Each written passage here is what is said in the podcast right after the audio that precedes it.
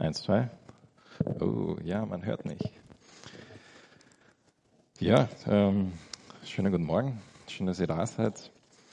Ich freue mich, dass wir gemeinsam äh, in Gottes Wort reinschauen dürfen, von Gott hören dürfen und möchte zu Beginn mit uns beten. Allmächtiger Vater, wir kommen vor dich heute Morgen und wir sagen dir einfach, du bist gewaltig und du bist groß. Äh, wir möchten uns daran erinnern, äh, wer du bist, was du getan hast. Und ähm, ja, möchten auch uns jetzt unsere Herzen weit machen, um von dir zu hören, zu hören, was du uns zu sagen hast, Herr, äh, was du, was dein Herz bewegt, was du uns ganz persönlich mitteilen möchtest. Danke, dass du redest. Danke, dass du da bist. Amen.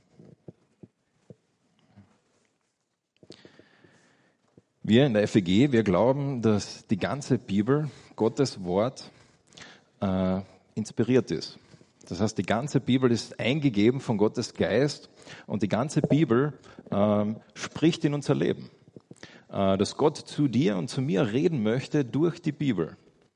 Ähm, und es gibt dort in der Bibel sehr verschiedene Bereiche. Es gibt da manche Bibelstellen, die, äh, da geht es irgendwie um Geschlechtslisten. Der und der hatte den Vater und dann war der und der. Die sind vielleicht äh, nicht so ähm, interessant für die meisten von uns. Und da gibt es andere Bereiche, wo ähm, Geschichten sind und wieder andere Bereiche. Also wir finden ganz verschiedene, unterschiedliche Arten von Literaturen in der Bibel. Und das jeder von uns, vermutlich du auch, du hast einen Bereich oder eine Bibelstelle, eine Geschichte, die wirklich zu dir spricht und die du denkst, boah, ja, das, das, da, da redet Gott zu mir. Und eine dieser Bibelstellen, die mich immer schon fasziniert hat, es ist Johannes 17. In Johannes 17, da hören wir, wie Gott mit Gott redet. Da hören wir, wie Jesus zum Vater betet. Ich weiß nicht, ob du das äh, schon jemals vorgestellt hast, aber wir glauben, Jesus ist Gott. Und in Johannes 17 lesen wir, wie Jesus zu seinem Vater redet. Wir lesen ganz oft in der Bibel, dass Jesus das macht, dass er redet mit Gott. Aber den Inhalt, ja, sind wir nur zweimal. Einmal ist äh, beim Vater unser und einmal ist hier mit vielleicht noch ein paar anderen kleinen Ausnahmen. Aber hier sehen wir ein ganzes Kapitel, 26 Verse, wie Gott mit Gott redet, wie, wie Gott äh, äh, sein Herz ausdrückt. Jemand hat einmal gesagt, ähm, wenn er einen neuen Christen kennenlernt, lass mich fünf Minuten mit dem beten, dann weiß ich mehr, wie wenn ich zwei Stunden mit ihm reden würde. Unsere Gebete drücken etwas über uns aus. Sie drücken aus, wo wir stehen. Sie drücken aus, was wir glauben. Sie drücken aus, ähm, ähm, wer Gott für uns ist. Und Jesus betet auch. Und so möchte ich einladen, wenn du die Bibel da hast, Johannes 17, dass du da ähm, das einmal aufschlagst. Das ist ein langes Kapitel und deshalb möchte ich heute nur den ersten Teil mit uns anschauen. Und wir wollen uns wirklich durch dieses Kapitel durcharbeiten und schauen, was Gott da ähm, sagt und was da gebetet wird und wie das äh, in unser Leben spricht. Man kann dieses Kapitel ganz einfach in drei Teile teilen. Der erste Teil ist Gott äh, oder Jesus betet für sich selber. Der zweite Teil ist, Jesus betet für die Jünger. Der dritte Teil ist, Jesus betet für uns. Für diejenigen, die durch die Jünger und in weiterer Folge äh, durch die Jüngers, Jünger und so weiter zum Glauben kommen sind. Das heißt, Jesus betet für dich und für mich. Genau, und wir, wir steigen da also ein in Johannes 17, und das ist direkt ähm, am Ende von diesen drei Jahren, die Jesus aktiv war auf dieser Erde. Jesus ähm, ist da im äh, sogenannten Obergemach, wird das genannt manchmal, mit den Jüngern. Das letzte Abendmahl hat er gefeiert. Und dann lesen wir, wie Jesus dann, äh, nachdem er einige Dinge gesagt hat zu den Jüngern, sagt er Folgendes in Vers 17, äh, Kapitel 17. Dies redete Jesus und erhob seine Augen zum Himmel empor und sprach, Vater, die Stunde ist gekommen. Verherrliche deinen Sohn, damit auch dein Sohn dich verherrlicht. Also Jesus hat gerade über mehrere Kapitel lang äh, den Jüngern einiges gesagt, beigebracht, erklärt. Und dann macht er Folgendes, er betet. äh, haben es schon öfter damals gesagt, glaube ich, aber damals, man hat nicht so gebetet, sondern man hat gegen den Himmel geschaut, meistens hat man auch die Arme ausgestreckt und hat laut gebetet. Und das macht Jesus da. Er betet laut. Und was, was sagt er jetzt? Er sagt, die Stunde ist gekommen. Es ist jetzt der Zeitpunkt da, dass etwas passiert. Und dann sagt er, verherrliche deinen Sohn, damit auch dein Sohn dich verherrlicht. Dieses Wort verherrlicht kommt von Herrlichkeit. Das ist ein gefährliches Wort. Das Wort ist gefährlich, weil es ist eins dieser Worte, die, die, wir als Christen so herumschmeißen. Ja, Herrlichkeit, so wie Gnade, das ist so wie Heiligkeit, auch so wie Sünde. Wir verwenden es ganz oft. Aber was meinen wir eigentlich damit? Was bedeutet das eigentlich, Herrlichkeit? Wenn du äh, da bist heute oder zuschaust und du hast vielleicht nichts mit dem Glauben zu tun, dann denkst du, ja, Herrlichkeit, die Christen, die reden wieder komisch. Ähm, was heißt das? Und als Christ, vielleicht kennst du dieses Wort, hast schon so oft gelesen, aber ähm, es hat irgendwie die Farbe verloren, geschmacklos geworden. Was heißt das wirklich? Was ist die Tiefe, die Bedeutung von dem?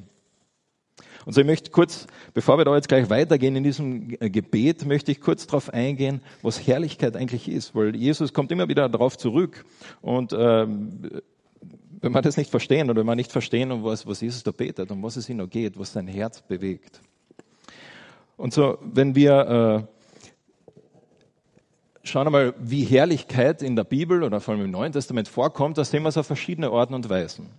Wir sehen zum Beispiel, wenn äh, angekündigt wird, dass Jesus geboren wird, kommen die Engel zu ihnen und dann heißt es, und die Herrlichkeit des Herrn umleuchtete sie. Das heißt, Gott ist da aufgetreten durch die Engel und da ist etwas passiert, Gottes Gegenwart hat etwas gemacht, etwas geschaffen, das einzigartig war. Das, das wird damit leuchtend beschrieben. Ähm, äh, gibt auch dieses Lied, vielleicht kennst du das, deine Herrlichkeit leuchtet so schön. Ähm, drückt das auch irgendwie aus. So Herrlichkeit da ist das, was passiert, wenn Gott aufkreuzt. Wenn Gott da ist. Das ist aber nicht die einzige Art und Weise, wie Herrlichkeit verwendet wird. Zum Beispiel im Psalm 19 heißt es, die Himmel verkünden die Herrlichkeit Gottes und das Himmelsgewölbe zeigt, dass es das Werk seiner Hände ist. In dem Psalm geht es am Anfang um die Schöpfung und er sagt, die ganze Schöpfung zeigt irgendwie auf Gott hin. Und das verwendet da das Wort Herrlichkeit. Die ganze Schöpfung deutet irgendwie auf Gott hin. Ähm, wir lesen einfach mal, wir nehmen das einfach mal so rein, wie das, wie das verwendet wird, um zu verstehen, was da äh, gemeint ist. In 1. Korinther 10 heißt, ob ihr nun esst oder trinkt oder sonst etwas tut, tut alles zur Ehre, und das Wort da ist eigentlich Herrlichkeit, Doxa, Gottes. Tut alles zur Herrlichkeit Gottes. Da hat es mehr so die Bedeutung von Ehre, von, von Ansehen, von, von äh, tut alles für den Namen Gottes. Bisschen anders, wie, wie es äh, vorher verwendet worden ist. Und ein, auch ein bekannter Vers. Alle haben gesündigt und verfehlen die Herrlichkeit, die sie vor Gott haben sollten. Da geht es irgendwie um, um etwas, um ein Ziel, was wir als, als Menschen haben, als Nachfolger Christi. Und dieses Ziel haben wir verfehlt. Dieses Ziel wird beschrieben als Herrlichkeit. Jetzt sagst du dir, naja, Raffi, jetzt hast du vier äh, Bibelverse da gezeigt, aber ja, okay, ein bisschen, man sieht jetzt, wie es verwendet wird, aber was heißt das eigentlich? Äh, wie kann man das verstehen? Und man kann dieses Wort ähm, auf drei, drei Bedeutungen zurückführen. Und die ganz ursprüngliche, die ganz basic, die ganz grundlegende Bedeutung ist eine, die wir äh, sehen, da komme ich gleich dazu, eine, die wir sehen äh, im Alten Testament, zum Beispiel beim Eli. Kennt ihr die Geschichte? Äh, der Eli äh, ist schon ganz alt und die Israeliten führen einen Krieg, äh, ich glaube gegen die Philister. Und äh, dann kommt die Nachricht, äh, sie haben verloren und sie haben die Bundeslade verloren. Der Eli ist, wie gesagt, schon ein alter Mann und dann fällt er rückwärts hin, also er fällt vom Stuhl, auf dem er sitzt und stirbt. Und das wird so beschrieben. Äh, als aber die Lade Gottes erwähnt wird, das heißt, sie bringen ihm diese Nachricht, da fiel Eli rückwärts vom Stuhl neben dem Tor und brach das Genick und starb. Und da gibt es jetzt zwei Gründe, warum das so war, warum jemand fällt nicht einfach rückwärts vom Stuhl. Er sagt, denn er war alt und ein Mann voller Kavot. Kavot ist Herrlichkeit. Und Herrlichkeit bedeutet ganz grundlegend, bedeutet schwer. Um es anders zu sagen, der Eli war dick. Er war schwer. Er war, äh, ähm, äh, er, weil er so schwer war und rückwärts gefallen ist, äh, ist er gestorben. Das ist die ganz grundlegende äh, Bedeutung von diesem Wort. Und in weiterer Folge dann, und ich meine, das kann man auch nachvollziehen, etwas, was schwer ist, ähm, was gewichtig ist, auf Deutsch vielleicht, ähm, das hat mit Ehre, mit Ansehen oder mit Ruf zu tun. Zum Beispiel da, 1. Mose. Darum verkündet meinen Namen, äh, äh, also da sagt er, genau, da geht es um einen Josef. Josef wird der, der König, der Stellvertreter, nicht der König, der Stellvertreter äh, vom König, die rechte Hand in Ägypten und seine Brüder kommen zu ihm und er sagt, bringt mein, mein Papa, holt mein Papa äh, und sagt ihm Folgendes, verkündet meinem Vater all mein Kavot in Ägypten und alles, was ihr gesehen habt und bringt meinen Vater schnell hierher. Was meint es da? Es hat mit, sagt ihm, sagt ihm, wer ich bin, welche Stellung ich habe, was ich da erreicht habe, mein, mein Ansehen, mein Ruhm, wer ich, wer, äh, was Gott da gemacht hat in meinem Leben. Und so, äh, von schwer zu gewichtig zu Ehre. Man kann es ein bisschen äh, nachvollziehen. Ähm, das ist eine, zweite Bedeutung. Und schlussendlich die, die oder bevor wir zu der, zu der dritten kommen, ich kann mich erinnern, äh, als ich zwölf Jahre alt war circa, äh, da ist der Dalai Lama nach Österreich gekommen, er war da in Knappenberg, falls ihr das kennt, und äh, wir sind da rausgefahren mit der Schule und da waren, ich weiß nicht, hunderte, vielleicht sogar tausende von Menschen und haben diesen Dalai Lama sehen wollen. Nicht, weil sie Buddhisten waren, aber einfach, weil sie gewusst haben, das ist der Dalai Lama.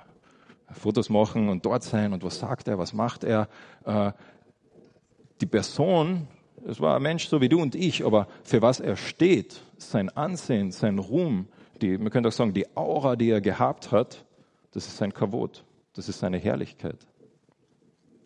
In anderen Worten, äh, es ist, die Menschen sind gekommen, um die Herrlichkeit des Dalai Lamas zu sehen.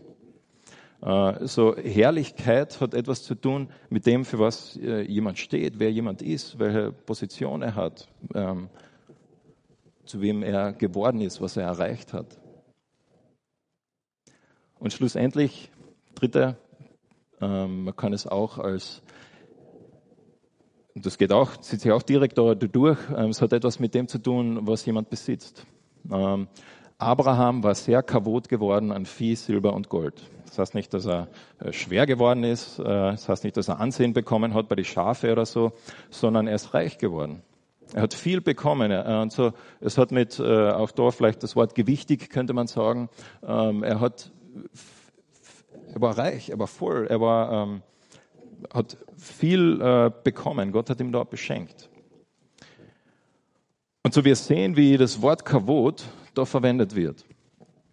Und wir sehen schlussendlich, wie dieses Wort auf den Menschen angewandt wird. Im Psalm 8, da heißt es, was ist der Mensch, dass du an ihn denkst?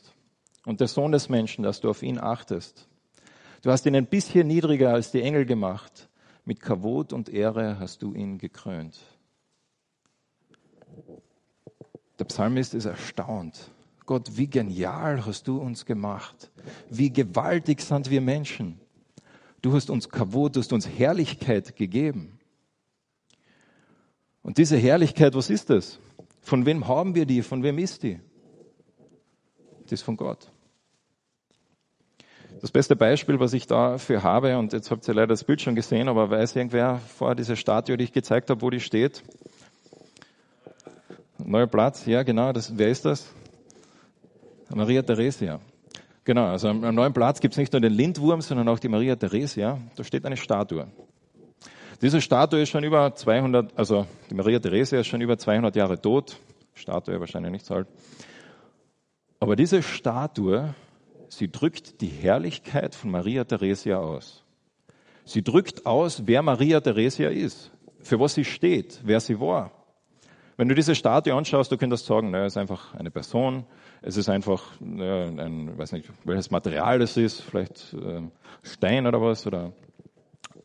Aber für was steht es? Es steht für etwas viel Größeres. Es steht für Maria Theresia. Es steht für alles, was Maria Theresia gemacht hat. Es steht für alles, was äh, Maria Theresia ist, was sie erreicht hat äh, ähm, und so weiter. Es steht für die Herrlichkeit von Maria Theresia.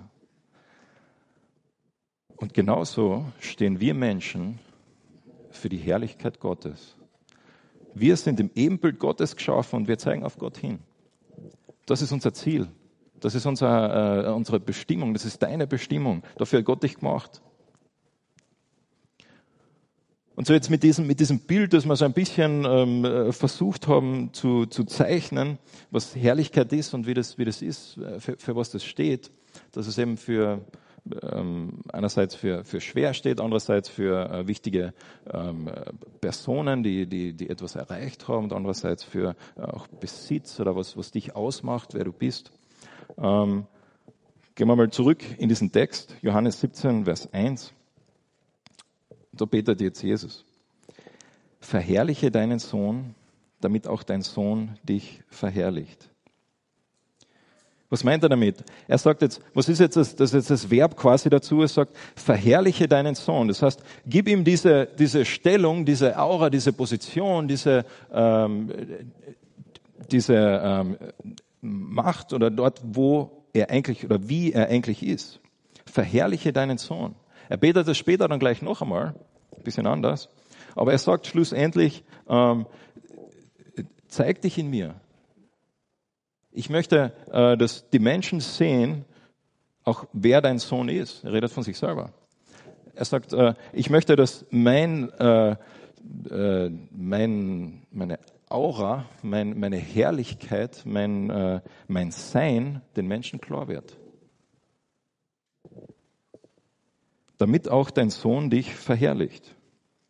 Es geht umgekehrt. Und äh, wie gesagt, das ist ein Gespräch äh, von, von Jesus mit seinem Vater. Und der Sohn sagt, auch ich möchte dich verherrlichen. Ich möchte mit meinem Leben das tun, was, für was mein Leben gedacht ist. So wie Maria Theresia Statue ist dafür gedacht, auf Maria Theresia zu zeigen so sind wir gemacht, auf Gott zu zeigen. Und, und Jesus sagt, ich möchte mit meinem Leben dich verherrlichen. Ich möchte, dass die Welt weiß, wer du bist. Ich möchte, dass die Menschen sehen, äh, welche Position du hast, was du aus, was dich ausmacht, wer du bist.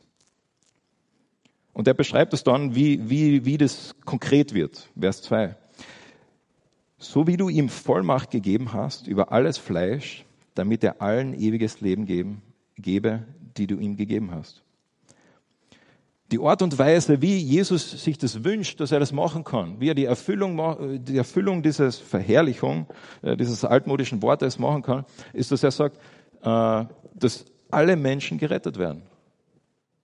Weil was zeigt mehr Gottes Charakter, als dass er sagt, ich möchte, dass alle Menschen gerettet werden, dass sie äh, ihn kennen, dass sie ewiges Leben haben. Wenn du jetzt heute zum Ironman gehen würdest, eine Umfrage machen würdest, äh, du sag mir mal, äh, was ist äh, ewiges Leben? Was, was würden da für Antworten kommen? Sehr wahrscheinlich irgendwie was mit, naja, das ist halt lang und dann irgendwie nachdem er tot ist und so weiter. Ähm, und Jesus gibt auch eine Definition von ewiges Leben. Im nächsten Vers, die schaut aber ein bisschen anders aus. Da sagt er, das aber ist das ewige Leben, dass sie dich, den allein wahren Gott und den du gesandt hast, Jesus Christus, erkennen. In anderen Worten, er sagt nicht, ewiges Leben ist, dass es schön lang wird, irgendwann einmal, äh, dass du bei Gott bist, sondern er sagt, ewiges Leben bedeutet, Gott zu kennen. Er drückt es nicht mit Quantität aus, sondern mit Qualität. Er sagt, ewiges Leben bedeutet, dass du Gott kennst. Oder wie wir sagen würden, dass du eine Beziehung mit Gott hast. Dass du äh, eine nicht nur vom Hören sagen, irgendwie, ja, okay, es gibt ihn und so weiter, sondern dass du ihn kennst. Dass du in Beziehung mit ihm stehst. Und das deutsche Wort, was dort zumindest in meiner Übersetzung verwendet wird mit erkennen, ist fast ein bisschen äh, irreführend, weil eigentlich steht da eigentlich nur kennen. Dass sie mich kennen. Die Herrlichkeit Gottes drückt sich dadurch aus, dass du ihn kennst. Und wenn du ihn kennst, dann zeigt dein Leben auf die Herrlichkeit Gottes, auf wer er ist. Und für das bist du geschaffen worden. Und so Jesus hat dieses Gebet, dieses Anliegen. Er sagt, Herr, ich möchte, dass du mich verherrlicht, ich dich verherrlich. Und er sagt es dann noch einmal in Vers 4. Ich habe dich verherrlicht auf der Erde. Ich habe das Werk vollendet, das du mir gegeben hast, damit ich es tun soll. Er sagt, ich habe auf dieser Erde ein Leben gelebt, das auf dich hinzeigt. Ein Leben gelebt, wo die Menschen gesehen haben, so ist Gott. So ist Gott, so ist Gott äh, ähm, vom Wesen, vom Charakter her, von dem, was ihm wichtig ist, mit seiner Macht, mit dem, für was er steht. Wenn die Menschen in die Gegenwart Jesus gekommen sind, dann haben sie die Gegenwart Gottes gesehen, die Herrlichkeit Gottes gesehen. Es gibt ganz interessante äh, Dinge, die man auf eBay verkaufen kann. Äh, wenn man da mal schaut, was die Leute versucht haben zu verkaufen, da findet sich zum Beispiel ein Milchglas von Justin Bieber, ein äh, Nagel von Lady Gaga, der für 12.000 Dollar verkauft worden ist, die Unterhose der Queen für 6.000 Dollar, äh, der Kaugummi von Britney Spears für 14.000 Dollar. Menschen zahlen unglaubliche Summen für solche trivialen Dinge. Warum? Weil diese Dinge drücken die Herrlichkeit der Person aus. Sie deuten auf das hin. Der Kaugummi von der Britney Spears deutet auf, boah, das, das gehört zu Britney Spears und steht für alles, für das für sie steht. Und so die, die, die Dinge, die so trivial sein, bekommen auf einmal eine ganz andere Dimension, eine ganz andere Bedeutung. Diese Statue auf einmal hat einen viel größeren Wert wie nur das Material, aus dem sie ist. Und wir Menschen sind auf einmal viel mehr wie nur Zellklumpen und Blut und ein bisschen Wasser sondern wir von unserem Wesen, wie Gott uns geschaffen haben, sind dafür gemacht, auf ihn zu deuten, mit allem, was wir sind. Und nun verherrliche du mich, Vater, Vers 5, bei dir selbst mit der Herrlichkeit, die ich bei dir hatte, ehe die Welt war. Er sagt noch einmal, hey Gott, äh, verherrliche du mich. Das heißt, zeig du, ähm, bring mich zu dir und mach mich zu dem, äh, zeigt der Welt wieder, wie ich war, bevor ich auf dieser Welt war. Wir wissen, dass wo Gott auf diese Welt gekommen ist, wo Jesus auf diese Welt gekommen ist, er hat einen Teil seiner Herrlichkeit abgelegt. Ein Teil von dem, wie er, wie er ist, wie es wäre, in Gottes Gegenwart zu treten, hat er abgelegt. Sonst wäre es gar nicht möglich gewesen, dass die Menschen mit ihm kommunizieren könnten, in seiner Gegenwart wären, weil sie gestorben wären. So Gott hat das abgelegt und jetzt ist er kurz davor, äh, wieder zum Vater zu gehen und er sagt, hey Gott, gib mir diese Herrlichkeit, die ich bei dir hatte, ehe die Welt war. Ich habe deinen Namen den Menschen offenbar gemacht, die du mir aus der Welt gegeben hast. Sie waren dein und du hast sie mir gegeben. Sie haben dein Wort bewahrt. Wie hat Jesus Gott verherrlicht? Dieser theologische äh, Satz. Er sagt es da selber. Ich habe den Namen Gottes den Menschen gezeigt. Das heißt, ich habe, wenn ich den Namen von jemandem kenne, kann ich eine Beziehung haben. Namen in der Bibel bedeutet immer, äh, sagt etwas über die Person aus. Den Namen Gottes zu kennen, Jahwe, ich bin, bedeutet Leben zu kennen. Bedeutet, das zu kennen, für das du geschaffen worden bist. Und Jesus sagt, ich habe das zu meinem Auftrag gemacht, wo ich auf dieser Welt war. Und ich habe deinen Namen, ich habe dich, ich habe dein äh, Kabot, deine Herrlichkeit den Menschen äh, gezeigt. Und diese Menschen, sagt Jesus, die hast du mir gegeben, Vers 6. Und du hast sie mir gegeben. Und sie haben dein Wort bewahrt. Und dann fängt Jesus an, für die Jünger zu beten. Bis jetzt hat er über sich selbst geredet und über sich selbst ähm, mit dem Vater geredet, ihn gebittet. Und jetzt fängt er an und er betet für die Jünger. Und da sagt er, und nun erkennen sie, also das sind die Menschen, die, äh, die Jesus kennen, die Jünger, dass alles, was du mir gegeben hast, von dir kommt. Das heißt, sie, sie haben Gott kennengelernt. Sie haben äh, erfahren, wer Gott ist. Denn die Worte, die du mir gegeben hast, habe ich ihnen gegeben. Und sie haben sie angenommen und haben wahrhaft erkannt, dass ich von dir ausgesandt bin und glauben, dass du mich gesandt hast. Wenn man die äh, Geschichte der Jünger kennt, dann weiß man, sie haben vieles definitiv nicht verstanden. Sie haben in vielen Situationen einen wahnsinnigen Blödsinn gemacht und haben nicht äh, verstanden, was da passiert ist. aber sie haben das Wichtigste verstanden. Und Jesus sagt, das Wichtigste war oder ist, dass sie einen Vater gekannt haben und dass sie an mich geglaubt haben, dass ich von dir ausgesandt bin. Und so, wir können alle möglichen Dinge über Gott glauben. Aber hier sehen wir im Gespräch, man könnte fast sagen, in gewissem Sinne, das Selbstgespräch Gottes, was das Wichtigste ist, was du über Gott wissen kannst, ist, ob du ihn kennst. Ob du seinen Sohn kennst und nicht nur intellektuell kennst, sondern ob du ihn beziehungsmäßig kennst. Das möchte ich dich fragen, kennst du ihn? Nicht nur irgendwie Fakten über ihn, aber kennst du ihn? Das ist der Wunsch von Gott, dass du ihn kennst, dass du ihn kennenlernst, dass du erfährst, wie er ist, dass du diese Herrlichkeit äh, erfahren darfst. Das ist Jesus Wunsch. Und Jesus hat aber noch einen zweiten Wunsch, den er für diese Jünger formuliert. Der sagt, ich bitte für sie, nicht für die Welt bitte ich, sondern für die, welche du mir gegeben hast weil sie dein sind. Er sagt, ich bete für die Jünger, ich bete nicht gar nicht für die Welt, an anderen Stellen betet er für gewisse Situationen in der Welt, aber hier sagt er, ich bete für die Jünger, welche du mir gegeben hast, weil sie dein sind. Das heißt in anderen Worten, wenn du Jesus kennst, dann gehörst du Gott. Gott hat, es ist so, als hätte Gott die Menschen, die, die Jesus nachfolgen, Jesus gegeben. Jesus hat auf sie äh, geschaut, er hat ihnen gezeigt, wer der Vater ist. Und jetzt sagt Jesus, jetzt, ich gehe wieder, Gott, nimm du, bewahre sie. Entschuldigung, da ist eine Fliege.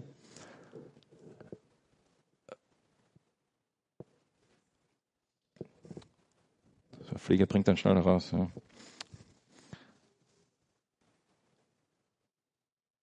weiß nicht, wie das bei dir ist mit deinem äh, Auto. Ich passe auf mein Auto auf, aber ich passe nicht auf das Auto von meinem Nachbar auf. Ja, mein Nachbar hat ein Auto und ich passe aus, auf beim Ausparken, ja, dass ich nicht irgendwie da reinfahre oder so, das wäre blöd, ja. Äh, aber auf mein Auto passe ich ganz anders auf. Äh, ich mache den Ölwechsel, äh, ich schaue, dass der Reifendruck passt, ich mache auch das Picker, einmal im Jahr sauge ich das Auto, ähm, ich passe auf mein Auto auf weil es gehört mir. Und Jesus sagt da, wenn du Jesus nachfolgst, dann gehörst du Gott. Dein Leben gehört Gott.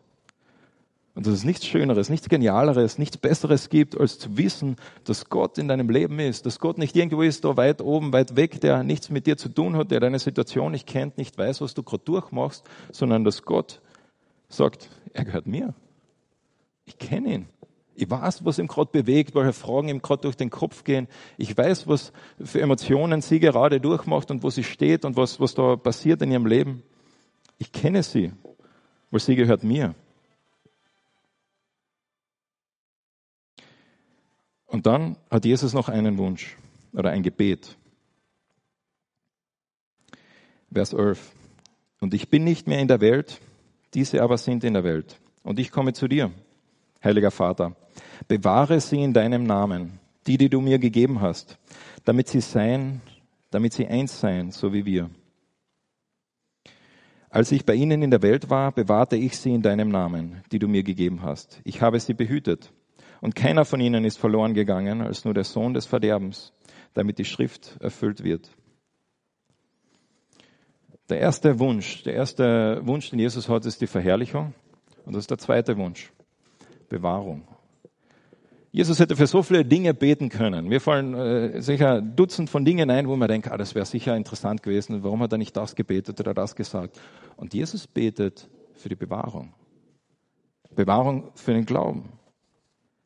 Dass sie Jesus nachfolgen, dass sie dem Vater nachfolgen. Und wir sehen da, dass, dass Jesus da involviert ist in dem Leben seiner Jünger, dass er involviert ist, äh, dass es nicht irgendwie so allgemein oder so, sondern er kennt den Judas und er weiß, dass, dass er äh, nicht äh, mehr ihm nachfolgt. Als der Petrus äh, ein bisschen vorher oder ein bisschen später eigentlich ähm, ähm, Jesus verleugnet, da sagt Jesus folgenden Satz zu ihm. Äh, Jesus äh, sagt ihm, du wirst mich verleugnen und so weiter. Der Petrus sagt, na, ganz sicher nicht, ich, ich, ich, ich stehe zu dir und so weiter. Jesus sagt, äh, wart nur. Und dann sagt er folgenden Satz. Ich habe für dich gebetet, dass dein Glaube nicht aufhöre. Hast du da schon mal drüber nachgedacht? Dass Jesus für dich betet? Dass Gott für uns betet, dass Gott in uns so involviert ist, dass er weiß, diese Situation, wo ein Hahn irgendwo vor 2000 Jahren in irgendeinem Kuhdorf gekräht hat und er weiß, was da passiert ist und er ist so involviert in dieser Situation, dass er sagt, ich bete dafür. Dass er so involviert ist und sagt, ich kenne diesen Mann, der gehört mir. Das ist der Petrus, das ist mein Sohn.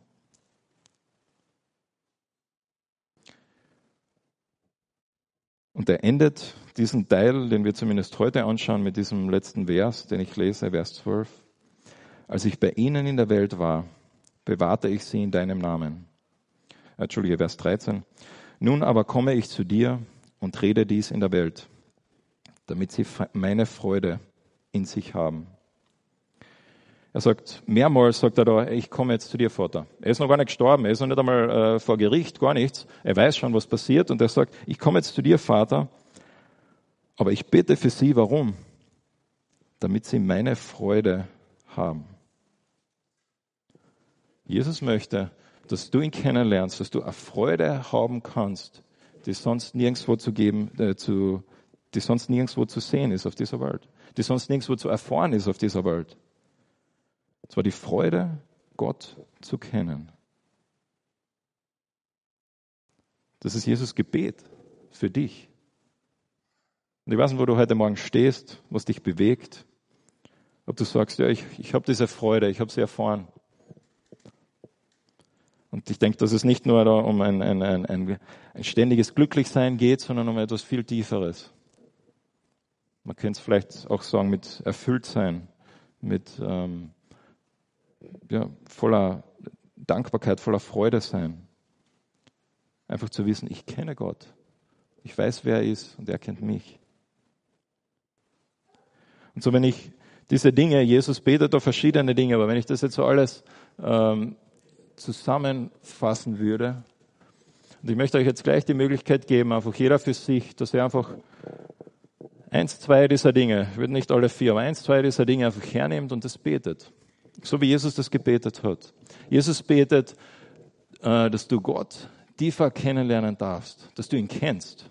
Ewiges Leben heißt Gott zu kennen. Jesus betet, dass, äh, dass er mit seinem Leben Gott verherrlicht. Und so du kannst beten, dass Gott sich in deinem Leben verherrlicht.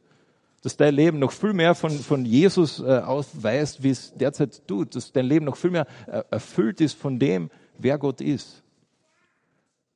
Jesus betet, dass Gott dich im Glauben bewahrt, weil er weiß, dass wir in dieser Welt leben. Er weiß, dass es hundert andere Dinge gibt, die um deine Zeit, um deine Aufmerksamkeit, die um dein Herz, die um deinen Verstand, die um alles Mögliche in deinem Leben ringen. Er weiß es und er betet dafür.